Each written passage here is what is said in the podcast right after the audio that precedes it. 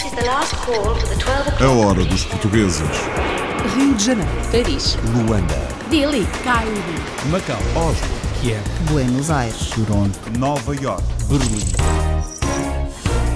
Esta é uma guitarra portuguesa, mas quem a toca é o brasileiro Wallace Oliveira.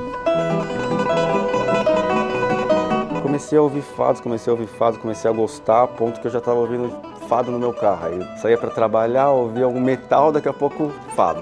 Comecei a ouvir Marisa, Namora, peguei as referências dos guitarristas e comecei a, a colocar a minha cara naquilo, né? Wallace Oliveira era músico de rock heavy metal, agora apaixonado pela guitarra portuguesa, já lançou um disco. Uma websérie de sucesso na Alemanha realizada por um português em Berlim que gostava de ter mais mobilidade na Europa. Eu espero cada vez mais poder viver numa Europa um pouco mais móvel. Gostava de fazer projetos com, ou seja, com Portugal ou mesmo com a França, mas por enquanto ainda estou em Berlim e também não penso em ser assim tão rapidamente porque é uma boa base para estar. E também já 10 anos já é algum tempo. Pela quebra de fronteiras na Europa para a TV, o cinema e as séries online. Subimos à encosta de Montmartre, em Paris, e paramos para um caldo verde na Casa das Gêmeas. A clientela que temos é a clientela de bairro, que já conseguimos fidelizar, e também os turistas que passam e que gostam e pronto, gostam de parar aqui e porque se sentem mesmo em Portugal e, e pronto, e, e dá, dá muito gosto em ver que as pessoas quando entram aqui dizem parece que estamos lá. Um pedaço de Portugal na encosta de Montmartre, um dos mais famosos bairros de Paris. A norte de França, Roubaix, uma antiga fábrica deu lugar a um restaurante, um bar e mais ainda. temos ah, coisas que são à venda, temos móveis antigos, industrial, tudo o que é, tudo o material que está aqui tem a etiqueta com preço, a pessoa pode vir beber um copo e, e sair com um armário de três portas. Este colecionador e empresário de restauração promete mais novidades brevemente. Filas à porta em Caracas, Venezuela, numa padaria que deu fama ao bolo do caco, à bola de Berlim e ao pastel de nata. Parte grande dos nossos clientes são também daqui, como também os portugueses. A pedra de onde se cozinha o pão é diretamente veio de lá. Não há intervenção de nenhum tipo de máquinas, são, é tudo, tudo artesanal e tudo feito da melhor maneira com as nossas mãos e com o nosso carinho também. Confecção artesanal com carinho numa padaria pastelaria em Caracas. Nos Estados Unidos, Califórnia, uma lusodescendente e uma fundação portuguesa já conseguiram 20 milhões de dólares em bolsas de estudo. Só há dois anos atrás as conversas começarem com pessoas no community acerca da importância de ter mais uma ligação com os Açores em agricultura e education. E então o que a gente fez na primeira fase, trazer estudantes dos Açores para aqui, com professores, e também mandar os nossos estudantes lá. O intercâmbio de estudantes da Universidade dos Açores com a Universidade de Fresno, na Califórnia. É uma das maiores associações de solidariedade social da Europa e do mundo, Casa, no Luxemburgo, para ajudar quem chega. Quando cheguei nos anos 70 ao Luxemburgo, tive muitas dificuldades para me legalizar e prometi a mim mesmo, se eu amanhã conseguir ajudar a comunidade portuguesa a não passar pelas dificuldades que eu tive para me legalizar no Luxemburgo, farei. Cá estou. E e já são muitos anos. Ah, felizmente estou satisfeito com o meu trabalho. O Centro de Apoio Social e Associativo do Luxemburgo apoia em média 10 mil pessoas ao ano. A Academia do Sporting de Toronto, no Canadá, já foi considerada a melhor do clube, forma crianças e jovens para o futebol sem olhar a cores ou a credos. Nós temos meninos e meninas que não dizem nada com Portugal e temos, maioritariamente, sim, os lusodescendentes. E aí o amor pelo futebol vem pela parte dos pais e o amor clubístico. Nós estamos abertos a toda a comunidade canadiana, não olhamos a credos, nem a religiões, nem a, a proveniências. Portas abertas a todos na Academia do Sporting, no Canadá. A hora dos portugueses. Rio de Janeiro, Paris, Luanda, Dili, Cairo, Macau, Oslo, Kiev, Buenos Aires, Toronto, Nova York. Berlim.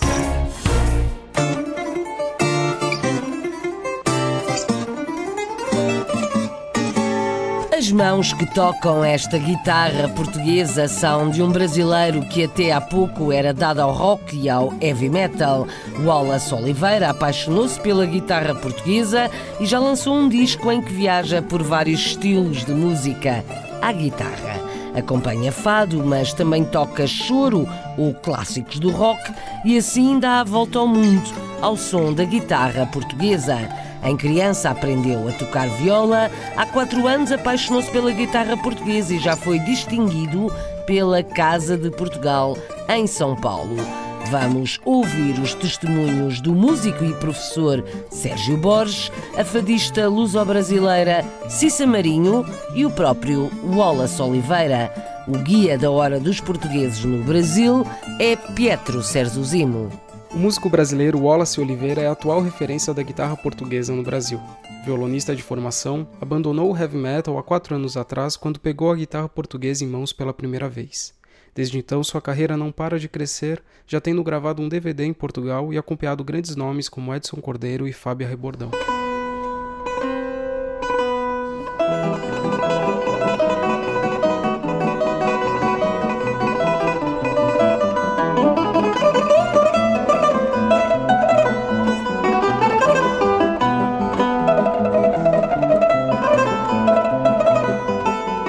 Trabalhei muitos anos com o guitarrista daqui, que é o que era o guitarrista daqui na época, o professor Manuel Marques, né, maestro. Trabalhei muitos anos com ele e eu tinha o material didático desse, desse maestro. Então eu, eu sugeri ao Wallace que ele começasse por aí. E assim, com quatro meses eu orientando o Wallace, passando coisa para ele estudar e tudo, ele já, já fez o primeiro show com a gente. E não foi um show assim, porque foi um show num, num palco grande, foi lá em Santos, né? De mim só faltou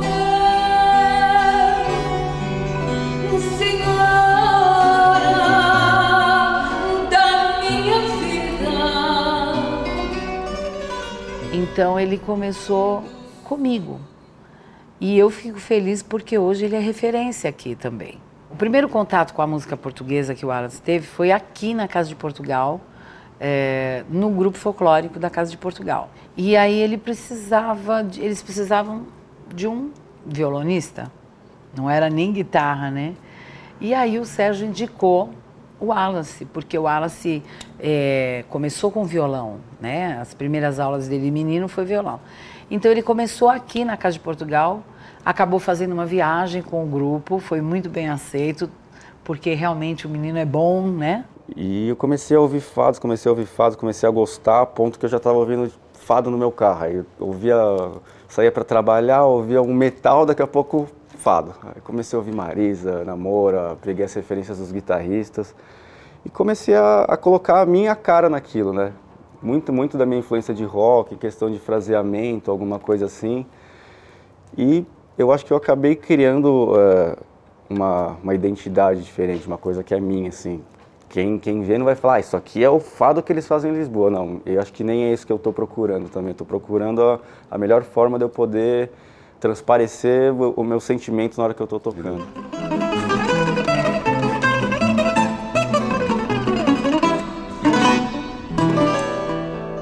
Wallace Oliveira, um virtuoso da guitarra portuguesa no Brasil que toca vários estilos e já lançou um disco.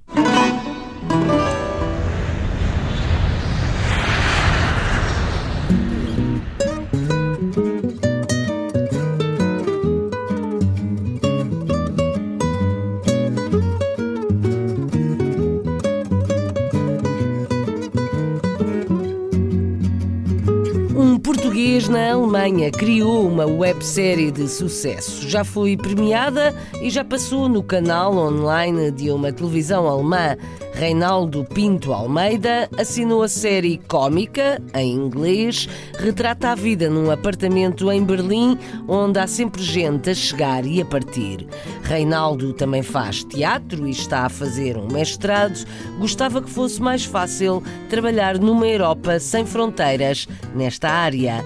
Vamos ouvi-lo a ele e ao produtor alemão que ficou muito satisfeito com a série e com as reações do público. A reportagem é de Marisa Fernandes. Das Apartment é o nome da websérie criada em 2015 pelo realizador português Reinaldo Almeida, que é natural de Lisboa e vive desde 2008 em Berlim.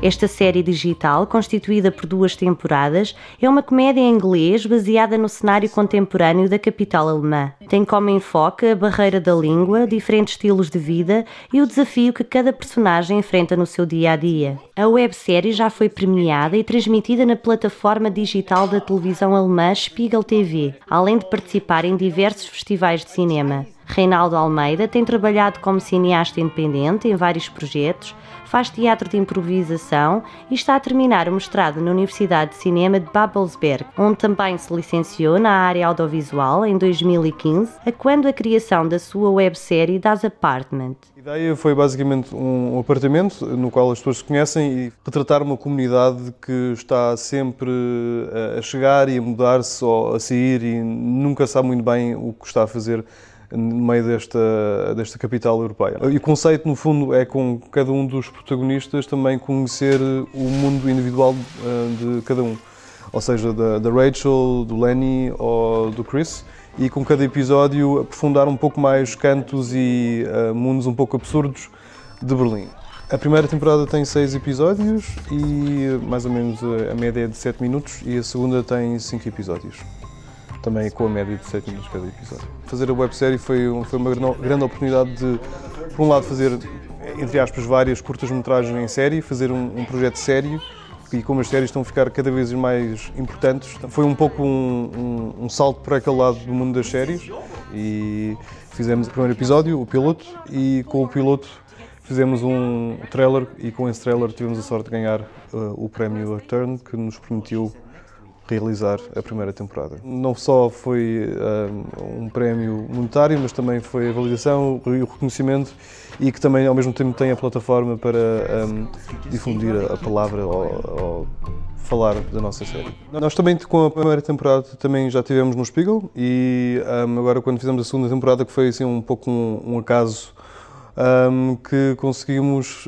um, angariar fundos através de, uma, de um fundo de pesquisa e houve uma empresa, a Transfer Media, que connosco queria fazer uma segunda temporada e nós obviamente concordamos. Também uh, falámos com o Spiegel e dissemos que temos esta segunda temporada, uh, vamos produzi-la e quando ela estava basicamente a sair do forno, eles disseram que sim e de, desde dezembro até inícios de fevereiro de 2018 a segunda temporada também passou, desta vez exclusivamente no Spiegel. Foi um caso raro de mostrarem uma série de curta-metragem ficcional produzida cá. E isso para nós foi um grande sucesso e eles normalmente só têm conteúdo em alemão e desta vez foi conteúdo em inglês, o que também para nós foi assim um, um Signal, que eles gostaram realmente. Ich bin total zufrieden mit dem, mit dem Projekt, auf jeden Fall, mit den zwei Staffeln, die wir jetzt äh, produziert haben. Wir haben äh, sehr, sehr positives Feedback gekriegt von, von allen Leuten, die es bis jetzt gesehen haben. Und äh, wir freuen uns sehr, dass wir jetzt einen, äh, einen Weltvertrieb äh, mit im Boot haben, die international versuchen, jetzt ähm, Abnehmer zu finden für die Serie, sodass noch mehr Leute hoffentlich dann äh, die beiden Staffeln sehen können. Também criámos a nossa própria empresa para produzirmos a, a série e foi assim que as, as, os mundos foram andando em paralelo, digamos assim. A universidade, o teatro e depois o dessa Apartment como terceira via, por assim dizer. Fora isso, estou a desenvolver uma longa-metragem e também rodei uma curta-metragem, é, é Landscapes in Times of Treason, ou, Landschaften in Zeiten des Verrats, que agora estou a submeter para festivais, um, isto com uma outra produtora, mas tem havido uh, outros projetos para fazer e para, para a dar continuação. E fora isso, também estou a tentar acabar o meu mestrado que já está pendurado há algum tempo.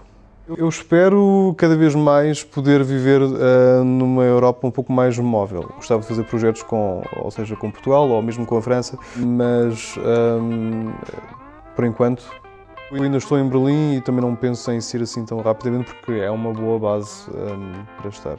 E também já 10 anos um, já é algum tempo.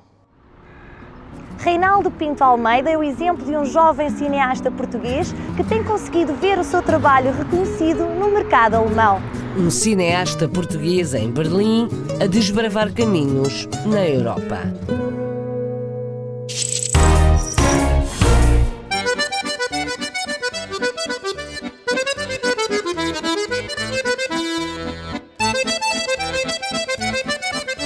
Subimos em Costa de Montmartre, em Paris, e entramos numa nova loja portuguesa, Paris Porto. É obra de duas irmãs gêmeas, com o apoio da família. Pai Beirão, Mãe Minhota.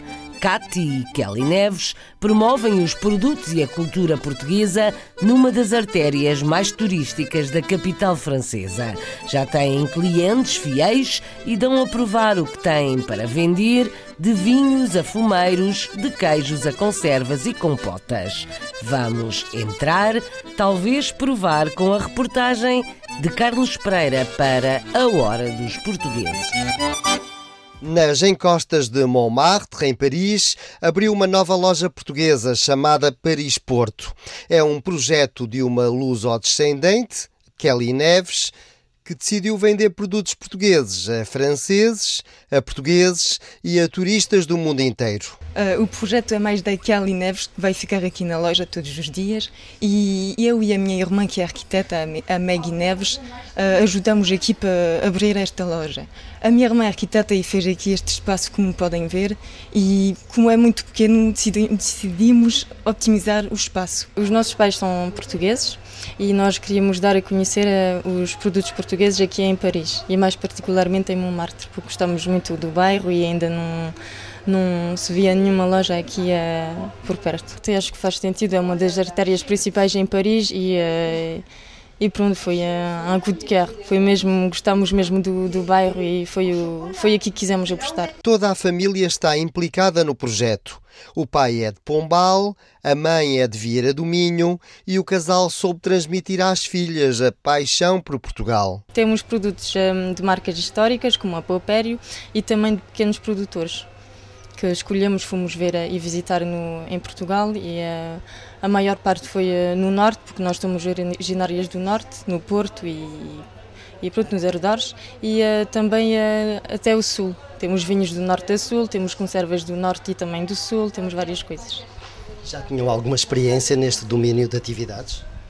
Eu antes era comercial da Delta em Paris, mas já há muitos anos que eu analiso as, as marcas portuguesas. Tirei quando estava a tirar o meu mestrado.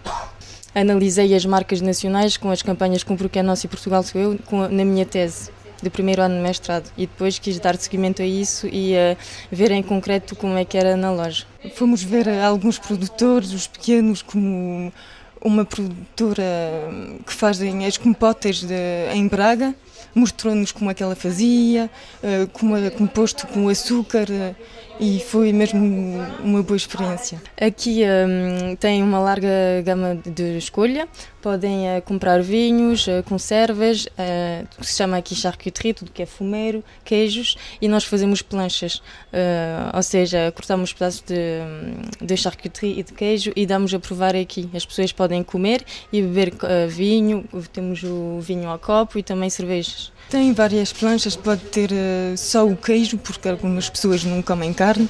Tem algumas com presunto, fiambre, também queijo.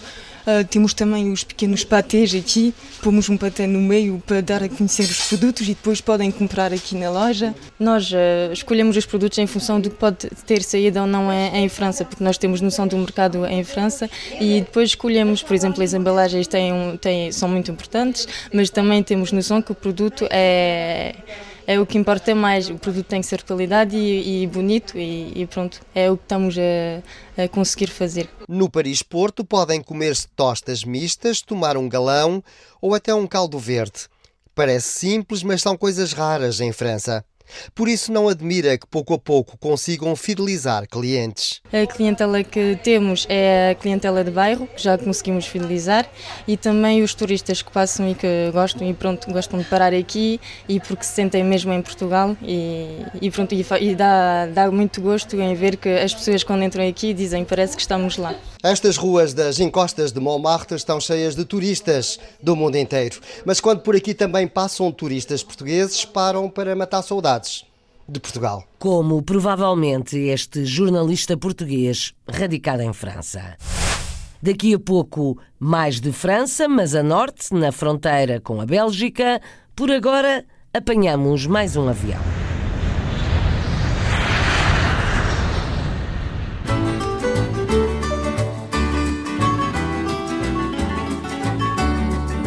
Aterramos em Caracas, na Venezuela, e entramos na padaria de Luís Azevedo, que segue o mesmo caminho do pai. Para além de pão, há bolo do caco, bolas de Berlim e pastel de nata. Luís estudou na Madeira e levou para a Venezuela a pedra em que o pão é amassado. A produção é artesanal, sem intervenção de máquinas. Oscar Lamas é padeiro e já aprendeu a fazer pastéis de nata. Aricénia Jiménez é pasteleira e diz que aprendeu tudo com Luís. A verdade é que se formam filas à porta da padaria onde esteve Felipe Gouveia. Fundada há quase 15 anos e propriedade do empresário natural de Gaula, Luís Azevedo, a pastelaria Sol Madeirense popularizou, em Caracas, o bolo do caco tradicional da Madeira. Promove ainda as bolas de Berlim, os pastéis de nata e doces venezuelanos como os golfeados. A experiência foi boa, graças ao meu pai que já tinha também negócios aqui na, no país. Viemos outra vez pela mesma rama da pastelaria, muito mais gostei desta parte da pastelaria por ser algo mais típico da nossa terra também. Eu estudei hotelaria e turismo na Escola Profissional de, da Madeira e, obviamente, já tinha alguma experiência no, na área. O cheirinho de que algo bom está no forno junta portugueses e venezuelanos que chegam um pouco de todo o lado à procura dos doces e do bolo do caco. Vêm de outros estados e também, de, também daqui perto. Gostam muito, gostam muito. Na realidade, muita a parte grande dos nossos clientes são também daqui, como também os portugueses. A pedra de onde se cozinha o pão é diretamente veio de lá. A pessoa que já estava aqui connosco eh, já sabia qual era o processo do pão e o que fizemos foi mais ou menos dar algumas ideias para que saísse da melhor maneira. Não há intervenção de nenhum tipo de máquinas, são, é tudo, tudo artesanal e tudo feito da melhor maneira com as nossas mãos e com o nosso carinho também. Tenho 8 anos fazendo o pão Há oito anos que faço bolo do caco, bolas de Berlim, os golfeados. É diferente, porque o bolo do caco é cozido na pedra e o sabor não é o mesmo do pão tradicional que é feito no forno. O processo demora uma hora, dependendo do fermento e do clima. Há que ter algum cuidado. Também faço pastéis de nata com uma receita muito antiga que não é fácil. Há que ter cuidado com o creme para que não fique nem muito espesso, nem muito duro. Tem que ser um meio termo. É uma receita antiga, não é fácil, mas com a crema sim hay que tenerle cuidado, pues. Tanto ni ponerla ni tan espesa ni tan dura, un poco al término. Estou a trabalhar com o Sr. Luís há dois anos. Comecei por fazer manutenção, mas ele ensinou-me a fazer os doces, o creme para as bolas de Berlim, a recheá-las. Depois ensinou-me a fazer bolos. Tudo o que sei, graças a Deus, foi porque o Sr. Luís me ensinou. Se não fosse ele, agora não teria trabalho. Os pastéis de nata, as bolas de Berlim, muitas coisas portuguesas e também não, não portuguesas porque temos público de todas as nacionalidades. O fiado é uma massa igualmente de pão, mas se deita o, um produto que se faz aqui que, é, se chama o papelão e que se usa para uh, endulçar a massa com queijo, queijo duro salgado. Há que se centrar no que é positivo, não estamos nunca à espera de que aconteçam as coisas más, sempre estamos centrados no que é bom e nós temos tido boa sorte em, no que é toda, toda essa parte da, da produção e dos produtos. Luís Azevedo, padeiro e pasteleiro em Caracas, na Venezuela. No norte de França, encostada à fronteira com a Bélgica, a cidade de Roubaix. Pouco a pouco, Armando Gasalho vai ocupando com bares, restaurantes e algumas antiguidades uma antiga fábrica do pai. O espaço é grande, por isso já abriu um restaurante especializado em bacalhau e um bar de petiscos onde também se vendem antiguidades, porque Armando é colecionador. Os planos e as obras continuam. Este luso-descendente quer abrir mais uma pastelaria e um restaurante só de francesinhas, mas que vão ser feitas com variações. São grandes apostas na cozinha portuguesa, como conta outra vez Carlos Pereira. Roubaix é uma cidade francesa fronteiriça com a Bélgica. E neste espaço, no Boulevard Gambetta, estava uma antiga fábrica de janelas e portas em PVC. A fábrica mudou de instalações e agora, embora não pareça, está aqui um dos restaurantes portugueses mais na moda de Roubaix. Eu nasci então na, Bélgica, em Courtrai. A minha língua principal até é neerlandês, não é, não é francês, nem português. E pronto, depois o meu pai uh, abriram uma fábrica de, de, janelas e portas e, PVC. E pronto, então depois essa oficina aqui, esse prédio aqui ficou um bocadinho pequenino e eles compraram uma coisa um bocadinho mais grande e então decidimos de abrir aqui um restaurante. Armando Gasalho retomou a antiga fábrica do pai, depois deu-lhe um ar mais contemporâneo, abriu o restaurante e decidiu fazer uma aposta: só serve bacalhau. O menu tem várias especialidades de bacalhau e tem uma gastronomia revisitada. Quisemos criar uma cozinha portuguesa, mas revisitada. Nós aqui em França, esse termo temos tem uh, restaurantes gastronómicos, tem o, bistrô e também há o bistronómico. O bistronómico é uma é uma média entre entre gastronomia e vamos dizer uh, bistrô em em português, bistrô deve ser uh, tasca, não é? As instalações da antiga fábrica são enormes. No andar de cima, Armando Gasalho abriu um bar noturno, sempre com especialidades portuguesas.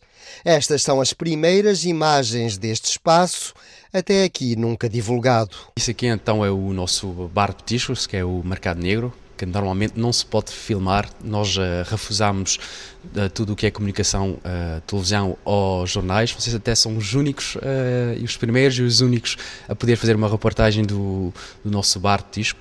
E hum, é por isso que é feito dia que não há ninguém, porque de noite com o pessoal pronto, não, não queremos nenhuma comunicação sobre esse, esse bar. Este bar tem outra particularidade. Praticamente tudo o que está exposto está à venda.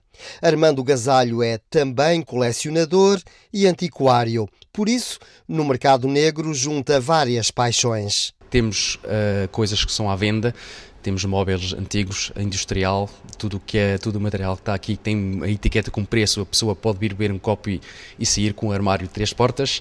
Armando Gasalho quer abrir mais dois espaços nesta antiga fábrica. No resto do chão quer abrir uma pastelaria portuguesa e no primeiro andar vai abrir em breve mais um restaurante onde só vai servir francesinhas. Temos aqui muitas, muitas pessoas que perguntam se temos francesinha. Nós aqui no restaurante não, fiz, não fazemos porque queremos mesmo ficar especializado na, no bacalhau e sabemos muito bem que se tínhamos francesinha à carta íamos vender montes e montes de francesinhas e não é o que nós queremos para o, para o restaurante. Uh, e então decidimos de criar uma parte uh, lá ao lado do, do bar do Mercado Negro, uh, que vai se chamar Francesinha e que vai ser então um, um snack gourmet português, onde vamos fazer unicamente, mas mesmo só unicamente, uma francesinha clássica, tradicional e uma francesinha revisitada para as pessoas que não comem carne ou, peixe, uma, uma vegetariana. Este é um dos passos mais portugueses de Roubaix. É também a prova de que os lusodescendentes continuam muito ligados a Portugal e, sobretudo, empenhados em promover um Portugal mais contemporâneo. Comida tradicional portuguesa na atualidade ao gosto do freguês, neste caso em Roubaix, no norte de França, mesmo junto à Bélgica. A hora dos portugueses. This is the last call for the 12 o'clock British Airways flight VA412 to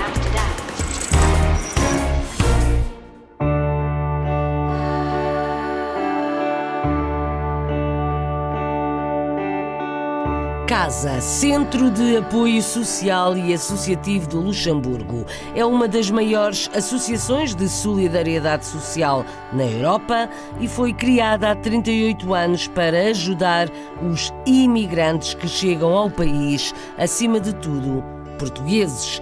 O CASA apoia, em média, 10 mil pessoas por ano. Oferece formação em várias áreas, apoio jurídico, social e promove atividades culturais. O fundador e presidente deste Centro de Apoio Social sentiu muitas dificuldades quando chegou ao Luxemburgo e decidiu depois ajudar outros como ele. Vamos ouvir José Ferreira Trindade no trabalho de Isabel Gorgulho para a Hora dos Portugueses. O Centro de Apoio Social e Associativo do Luxemburgo, mais conhecido por CASA, é uma das maiores associações de solidariedade social da Europa e do mundo. Funciona como um centro de acolhimento para a comunidade portuguesa e para pessoas de outras nacionalidades, com o intuito de facilitar a integração de todas as sociedades no Luxemburgo. Temos um mundo do trabalho que é exatamente isso: os cursos, cursos de, de línguas, cursos de, costura, de pintura, eh, de informática. Um, eh, e, para além disso, temos uh, o apoio jurídico, um, temos várias atividades são realizadas dentro do casa, que é a tal dita formação para uma melhor integração, e depois temos outras festividades que organizamos. O CASA presta apoio a mais de 10 mil pessoas por ano.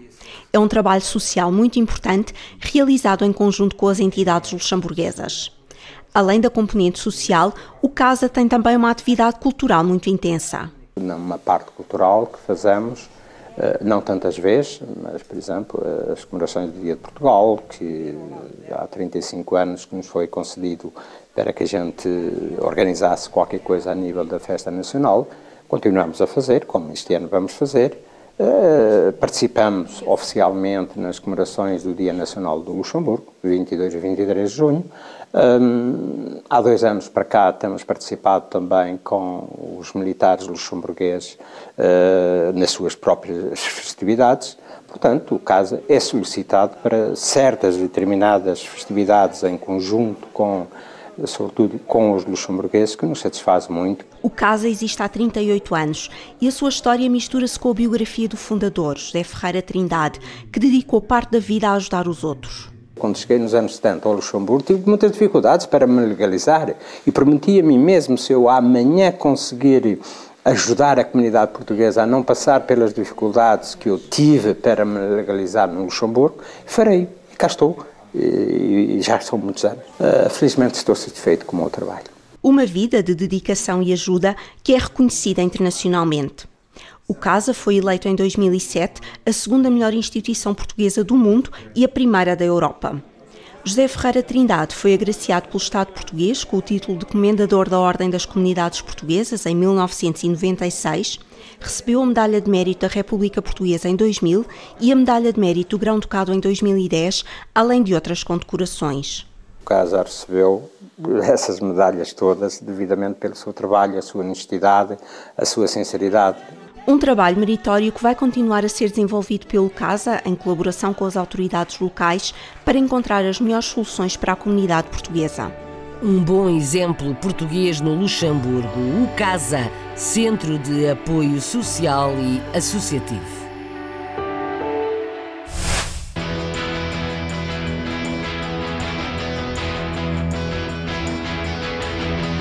Seguimos para a Califórnia, nos Estados Unidos, onde uma fundação portuguesa já angariou mais de 20 milhões de dólares para bolsas de estudo.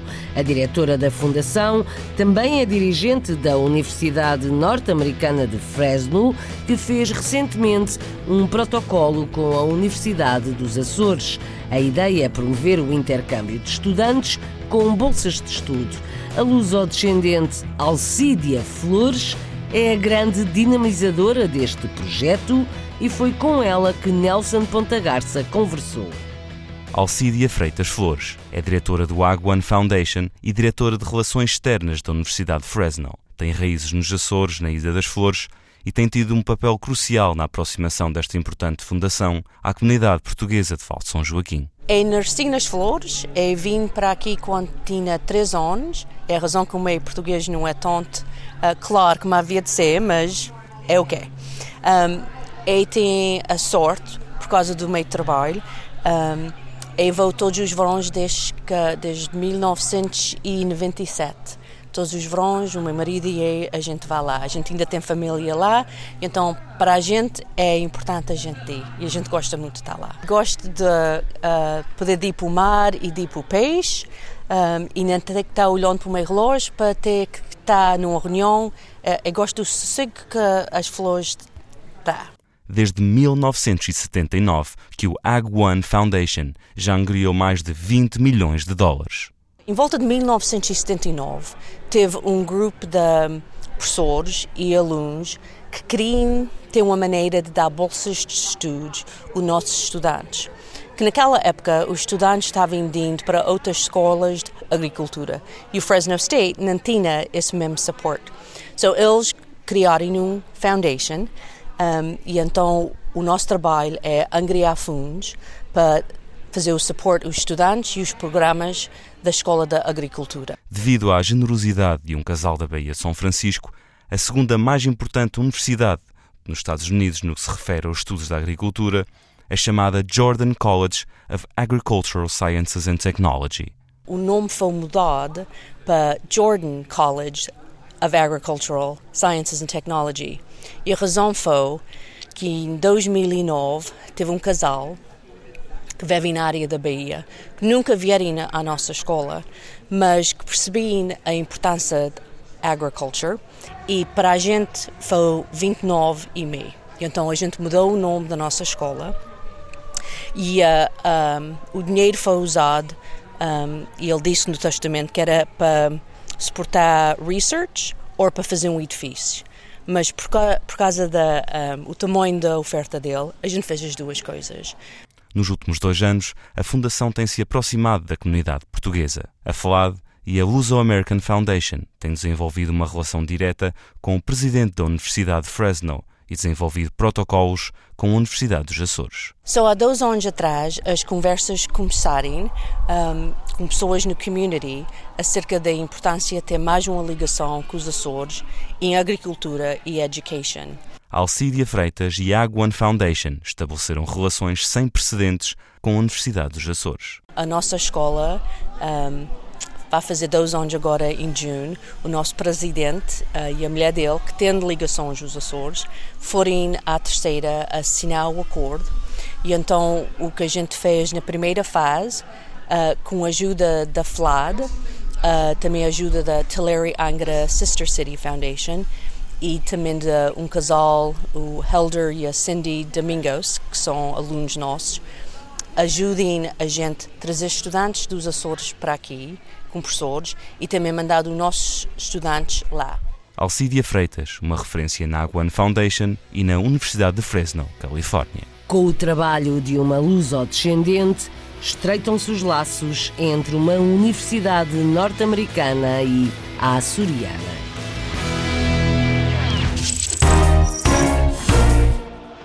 A Academia do Sporting em Toronto, no Canadá, foi a primeira a abrir fora do país e abre portas a todas as crianças e jovens, mas é maioritariamente frequentada por lusodescendentes. Já foi eleita a melhor academia do Sporting e é dirigida por um antigo jogador, Pedro Dias. A ligação da academia em Toronto ao clube em Lisboa é muito próxima e a estratégia passa por dar oportunidade aos mais jovens para crescerem com a bola. Luís Medeiros, A Hora dos Portugueses no Canadá, conta mais.